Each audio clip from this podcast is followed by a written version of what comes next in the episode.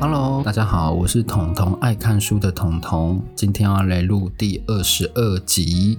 前面我要先讲一下关于那个 PTT 上我发了上一个我是男生也是女性主义者的这一篇，有得到蛮大的讨论。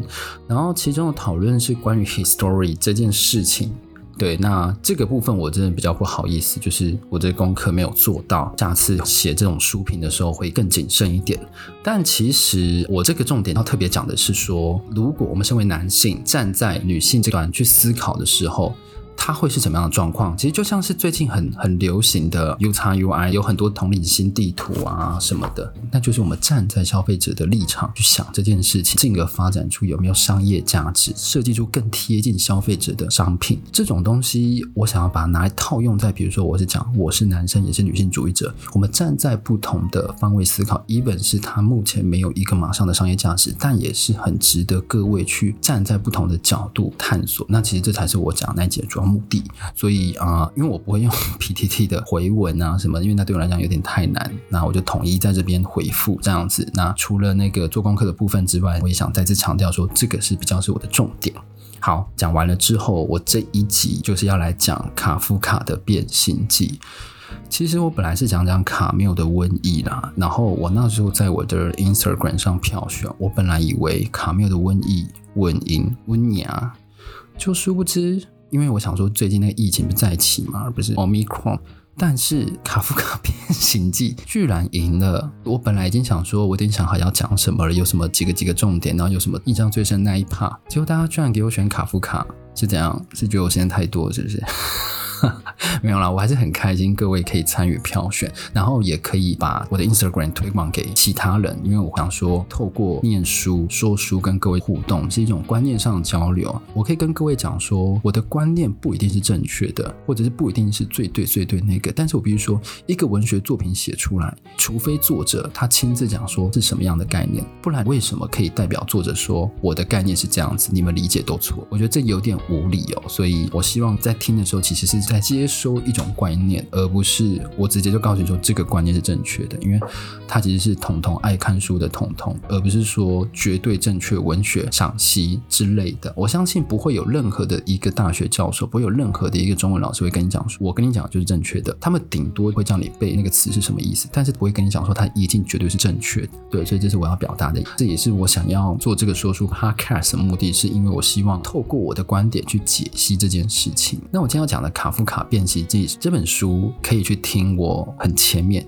有一本书是日本小说，它叫做《我适合当人吗》，也是突然茧居组得了一种怪病之后呢，有人变成人形狗，有人变成人形虫，有人变成人形植物，他们都变成一种很怪异的东西，但是都保有一点人的轮廓，所以你可以看得清楚说，哦，这就是你啦，这就是你，这就跨开就是你，就是。这种 这种概念，对对对，所以我觉得啊，那个那个小说家应该是黑泽泉水所写的，但我觉得他应该有看《卡夫卡变形记》，因为其中主角他是变成人形虫优一，然后因为优一是茧居族嘛，那这个就是直接去那一集就可以听到。那这一集我要讲的其实是一八八三年，卡夫卡这个作家他刚出生，然后他在一九一五年写出这一本《变形记》。所以呢，他的年代离我们大概是一百多年前哦。但你读卡夫卡这一本书，其实不用花很多时间，因为它蛮短的，大概就一百页左右。他会讲变形记，当下看你会觉得说，哦，蛮像那个科幻小说的。但其实要搭配他的生平看，所以我大概有去了解一下。其中我在找资料的时候，你知道被吓到了，所以我现在都要找找一下资料，尤其是这种文学巨擘的，他是捷克出生的一个犹太人。我先不讲他的生平什么，因为其实大家去 Google 维基百科上都可以拉出年表。我只想讲我最印象深刻的两件事情。第一件事情就是我一直都很想去捷克，我一直很想去布拉格，因为我在小时候看那个世界那么大，我不知道大家 大家有没有看过。我这样是不是又透露我自己年龄？但是那时候世界那么大，那个小玉儿他介绍的每一集都感觉超级好玩。现在可能因为不能出国，再可以出国的时候，大家可能是看什么？哎、你这周要干嘛之类的 YouTuber 在介。上国外，但是当时三立有一个节目就叫《世界那么大》，他们有去拍到布拉格、捷克。那时候我真的是深深被吸引，因为比如说有跳舞的房子，还有人骨教堂。不觉得这些听起来很不可思议吗？但是这些建筑都是存在的。然后，但是那个时候并没有介绍到我想要讲的，有一个卡夫卡的头像在二零一四年创立。那我不是要讲说，其实头像没什么特别，但是这个头像呢，它是由四十二层镀铬板组成，然后每一层都可以独立运转，所以呢，它可以让卡夫卡的头随时旋转、变形、扭曲、旋转、跳跃。对对对。它就是可以形成一道道很诡异的金属，各位你不觉得很特别吗？这个很像什么？就像变形记啊，卡夫卡的脸一直在变形呢，很酷。然后第二件我觉得印象最深刻的事情，就是那时候卡夫卡要出版这本书《变形记》的时候呢，他有去写信给那个插画家说：“你们要设计封面，fine，但是呢，你绝对不能画出这个虫长什么样子。”因为他要让这个虫可以变成任何一个形，他只是社会压力的体现，他不想让这个虫实体化，非常让大家觉得说以后想到变形记就是那一只虫，他不想要被定型那一个形象。所以呢，就是这两点我觉得很特别。但是我有读到的一版，其实我看了大概两三版的变形记，有一版他有画出虫，所以现在我的变形记的虫有点定型。好了，我讲那么久，但我还没有讲到故事内容。其实故事内容非常简单，就是主角格雷高有一天早上醒来，他发现他自己。起不来，他发现他自己的手脚、他的身体变成一只虫。这个时候呢，他跟我适合当人吗？这本书不一样的地方在就是说，我适合当人吗？是。妈妈去发现这只虫，虫从头到尾，他的心态、他的内心转折，都是在最后很用一小篇去解释，因为他其实要强调日本简居族的部分。但是呢，卡夫卡这个厉害就厉害在说，他让虫保有自己的意识，他用虫的角度去看这整个世界，去理解说家庭上、社会上的压力，even 有嘴可以讲话或没有讲话，他都是这么的无力。而且呢，他发现他的身体开始慢慢变不一样的时候，他的念头只有一个：天哪，我怎么还没有办法起床？我要不要干脆请个假？我如果请假的话，我的工作该怎么办？我要怎么养我的一家人？因为他其实是唯一家中经济的来源哦。然后呢，这就导致说他一直想要起床，但是他的脑中却没有在讨论为什么他会变成虫。他没有这想法，比如说，假设突然有一天变成虫，我们一定会想说，为什么会变成虫？我们到底是因为怎样才会变成虫，才会变成现在这样子？但是呢，主角并不是哦，主角是因为他怕，他如果继续这样不起床的话，整个家都会很危险，都会没有经济来源，而且，他这样子。不起床是非常时常的一件事情，因为他是一个非常准时上班的人。其实这个故事不长，但让我最印象深刻的部分是，那一间店的经理居然特地跑到他们家来敲门，然后就跟格雷高说：“你再不出来的话，其实依照你平常的工作，最近的工作表现，我们其实是非常犹豫要不要让你继续的哦。所以你可能要想一下，你到底要出来。从头到尾，父亲、母亲。”经理三个人，他们都互相在讲说：“格雷高，赶快出来啊！不然这样子的话，对经理不好意思，这工作可能没有了，会不保。没有人 care 他是不是真的生病，没有人 care 他到底发生什么事情。爸爸和妈妈只会跟格雷高讲说：他等一下就出来了，您不用担心。他们一直等，一直等，然后格雷高终于找到方式，把房门一打开，他们全部吓死。一开始我觉得震惊是 OK 的，但是格雷高那时候只想什么？他只想着要跟经理解释说：“拜托，不要这样子，我再过一下，我就可以去上班了。” even 没有人听得懂他讲的语言，因为他当时已经变成一只完全的不知道算虫嘛，反正就是一种类似肮脏不洁的生物。然后呢，他就这样跑过去，但是大家都吓坏了。而且当格雷高他要跑到经理那边解释的时候，大家会想说那个虫要攻击经理了，所以呢，父亲直接拿手这样打那一只虫，打了之后那个虫就。停下来，脚被打到，所以有点到行动不便。然后大家就在原地等着那个虫自己默默的回到房间。这就是这个故事第一个的大爆点，所以我觉得还蛮惊心动魄。如果你想象那个画面，其实是蛮蛮站立的啦，因为一个大虫。因为我一直在想这个大虫，你知道我适合当人吗？也有虫，然后这边又是一个虫，我怀疑他们两个虫其实长得蛮像的。然后呢，被关在那个房间里的格雷高，其实重点不是说他被关了之后要怎么复原，不是哦，作者没有在跟你讲这个部分。他重点不是变形，重点是一个人他突然没有办法当家庭支柱，没有办法。在为这个家付出的时候，他不再是经济来源的时候，他们家人的变化是怎样？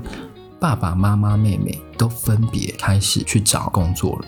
对，因为他们没有收入了，他们发现没有办法负担得起，因为格雷高他拼命工作所赚的钱，然后住的大房子，所以他们渐渐的开始在讨论说该怎么办。他们甚至把女佣辞退了，因为赚的钱不太供得起女佣。他们甚至怎样？他们甚至把那间大房子的房间出租给一般的租客，借此赚了一些房租。但是这些呢，其实都只是一个心境上的变化了。重点是什么？重点是。他爸爸在有一次有点走投无路的状况下呢，他就从他保险箱对各位讲说：“其实我虽然之前是破产，但是他有自己留一点点小小的预备金。”他在每一次格雷高给他们生活费的时候，他有在存一点。当下呢，他想说：“哇，有预备金诶，那这样子应该想说，他也太太那个了嘛？为什么不跟格雷高说，让格雷高一直这样这么辛苦去工作？”但格雷高他心里是想什么？他想的是说：“哦，好险你有传一些预备金，他不会怪他。他反而觉得说，好险，他爸妈这次应该可以度过一点难关。只要我可以再回去上班的话，就没有问题。这些金额可以撑过这段期间。”诶，主角还是没有说他什么时候会变回，他只说他要去上班，他还是被困在家庭和社会的束缚下，因为他把他描述成他们只有为他们付出的时候，他才会有价值，他被困在这个家庭和社会的双重禁锢下。然后呢，我刚刚前面不是有说到说他爸妈就是负担不起，把房间出租给一般租客吗？有一天。妹妹在客厅拉小提琴，然后呢，租客就是想说一起来听嘛，然后就听那个，然后爸爸妈妈也觉得很骄傲，就想哈，我的女儿很会拉小提琴。还有一个人，他也很想听。就是格雷高，他很奋力的想要听，他很想要跟妹妹讲说：“妹妹，你其实拉得很好，不用管那些住客。那些住客虽然一开始兴致勃勃，但是后来都不理他了，就是兴味索然在那边看自己的东西。所以呢，他就想跟他讲说：你拉得很好，你很棒。但是当他一出现，让那些租客吓死。而且呢，租客虽然吓死，但他们还说这边有这么大的虫，哎，你应该要退我们房租吧？然后到了隔天，他们在商讨怎么办，因为妹妹就突然想说。我们不能再这样下去了。他讲了一句我觉得很经典的话：“我们没有办法确定那个虫就是哥哥。”诶，其实这件事情应该是一开始就要被探讨，他们到现在才被探讨。等到这件事被探讨的时候，他们就决意说：“好，要把哥哥丢掉，他们要摆脱哥哥这件事情，不要再被这个虫耽误了一生。”当时呢，这个虫出来的时候，那三个租客吓到，其实爸爸又打了几下那只虫，那只虫就是格雷高，他已经很久没有吃了，再加上一直被这样打，伤口一直没有愈合，最后在他们商讨完的隔一天，那个虫格雷高就过世了。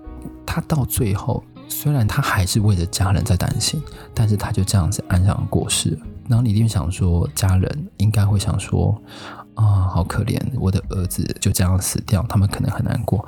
没有哦，最后是 happy ending 呢，这多残酷！最后是爸爸妈妈突然发现说，他们终于摆脱了这个心理得到解放。他们还为此请了一天假，三个人搭着火车出去游玩一天，还跟着女儿一起讨论未来。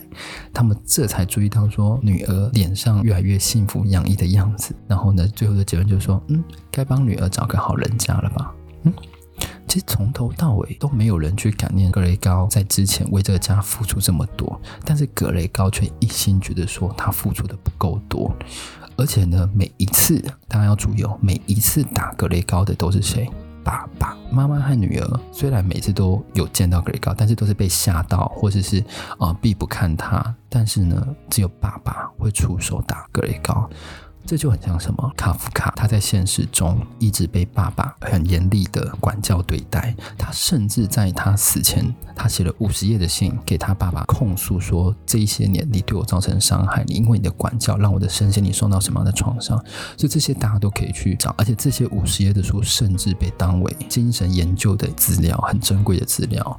那我自己是觉得每个人家里都会有严父，我自己觉得啊，因为我其实家庭问题也蛮严重的，还有甚至还有 我爸爸其实很严格，对，然后他就是完全的文凭主义。但你会在事后嗯憎恨他吗？不会，但是你会很可惜说，哎，你少了一个就是家的感觉，就是你的家可能不再有家感，没有那种温暖了。对，这就是。我的感想，那以上就是我对于卡夫卡这本书就大概的讲解，然后它的内容我得到的含义是这样子。一本是家人也不一定会完全的感念你一本是家人一本有血缘，他也不一定就真的是你的家人。我自己觉得好。那以上就是我今天对于《变形记》的讲解。如果大家发现我声音开始有突然很高亢，然后现在又突然变得很小声，是因为我其实是跟室友合住啦，所以不太适合一直大声，要找机会录，其实蛮辛苦的。对对对，希望大家多包涵。好，那以后的话，我应该会变成一周一更。我觉得要好好消化一下，然后再把我心目中理想的状态再把它上传上去。那你如果喜欢我的节目，喜欢我的频道的话，欢迎帮我订阅、分享，然后在 IG 上跟我互动，帮我留五星，拜托，很重要。你可以抖内我，然后告诉我要看哪一本书啊，就这样喽。谢谢各位收听，我们下个礼拜再见，拜拜。